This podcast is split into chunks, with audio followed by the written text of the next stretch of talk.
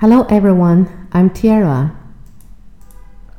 Today we're going to talk about topic 2, interpersonal relationship, part 17. Let's talk about your lifestyle. What lifestyle have you established? Are you content with what you are now?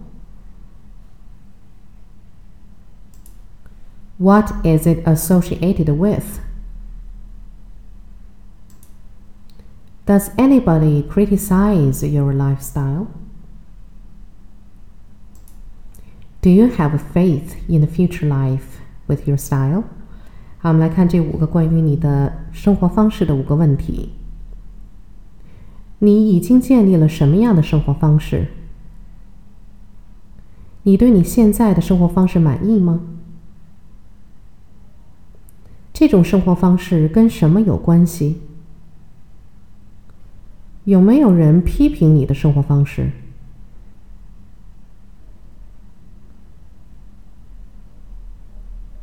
你以你现在的生活方式对未来的生活有信心吗？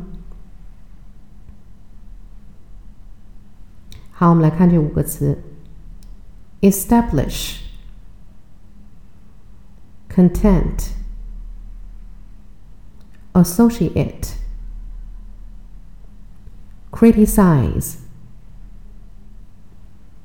faith。好，我们一个一个来看。First one, establish. Establish 动词，规则变化，过去式、过去分词都是在词尾加 ed。好，我们看例句。It will be essential to establish how the money is being spent. 在这个句子当中呢，establish 的词义是查清楚，很有必要查清楚这笔钱是怎么花的。The UN has established detailed criteria for who should be allowed to vote.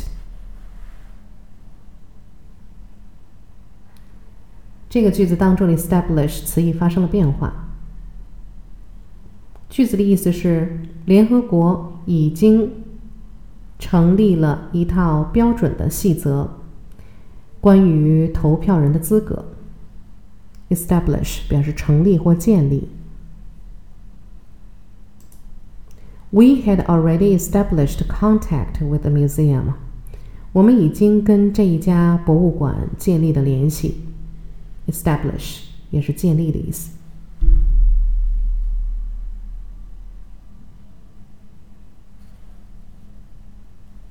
Okay, next one. Content. They seemed to be content with her treatment. 那么在这里呢，content 是一个形容词，表示满意的。他们似乎对她的这个治疗表示非常的满意。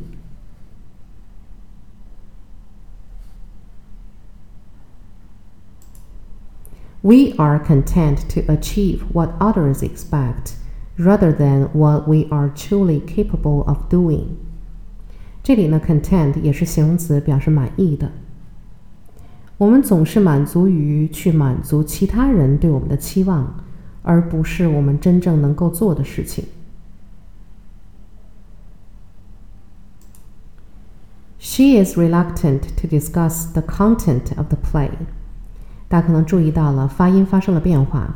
前面两个呢，发音发的都是 content 做形容词。那么在这个句子当中呢，content 是名词，表示内容。他不愿意讨论这部戏的内容。content 名词，内容。OK，next one。associate 动词。过去式、过去分词是规则变化，请在词尾直接加 d。好，我们看例句。Through science, we've got the idea of associating progress with the future.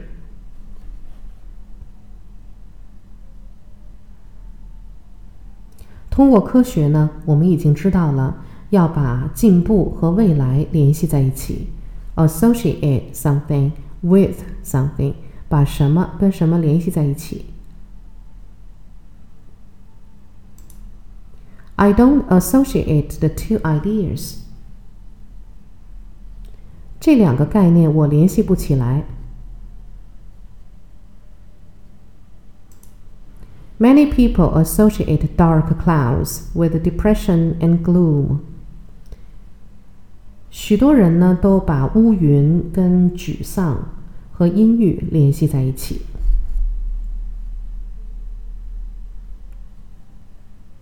Okay, next one. Criticize 动词，过去式、过去分词是规则变化，请在词尾直接加 d。好，也请大家关注到左边的图片，它可以帮助我们记忆单词的词义。好，我们看例句：Whenever you criticize him, he always has an excuse。无论你什么时候批评他，他总是有说头，总是有借口。Criticize 批评。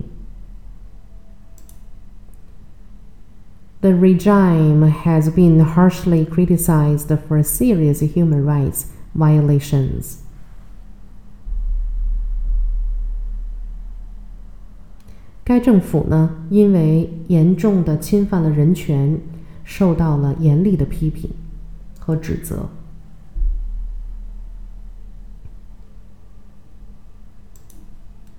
The minister criticized the police for failing to come up with any leads.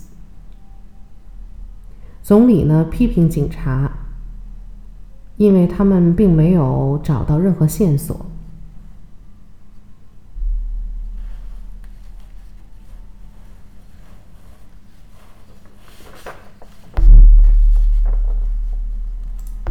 Okay, next one, faith，名词。 我们看例句：The public never had faith in his ability to handle the job. 公众呢，从来都不相信他可以，呃，掌控这份工作，他可以胜任这份工作。Have faith in 常用的一个词组，表示对什么什么有信心。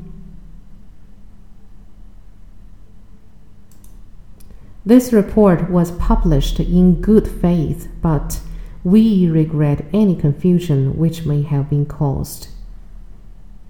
In good faith 这个词组呢，也是常用的固定的词组，表示出于好意、出于好心。这个报告呢，当初是出于好意，呃，发布的。但是呢，我们对于有可能引起的混乱呢，表示遗憾和抱歉。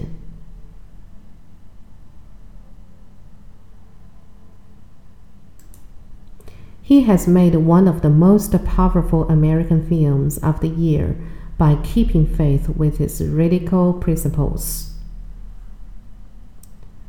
他秉承着自己一贯的激进的风格，制作出了本年度美国最有感染力的影片之一。Keep faith with 表示的是秉承什么什么的风格，保持什么的风格。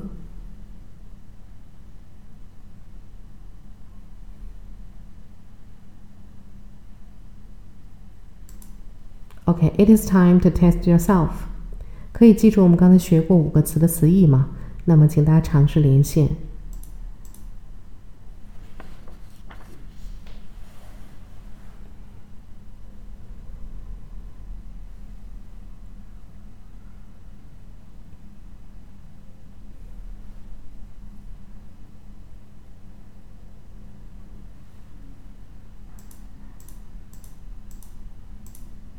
好，请大家自己检查一下。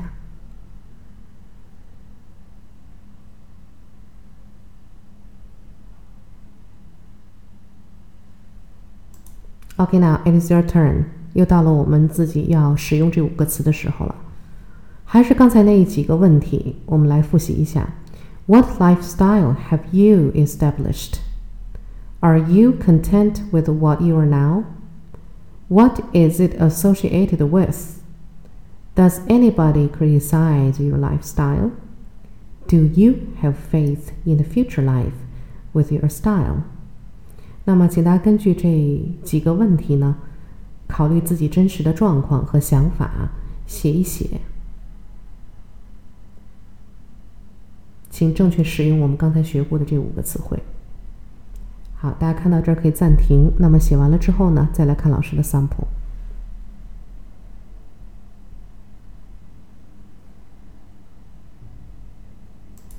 Okay, sample. I have established a healthy lifestyle. I get up early and do some exercise for an hour, and then I spend much of time writing my novels. I am content with my life now. I think it's associated with my brother's advice. Although my parents criticize me for not having a job, I like this life and I have faith in my future.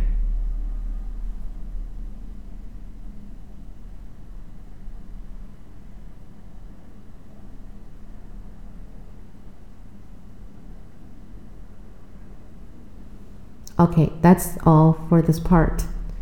Thank you for listening. See you next time.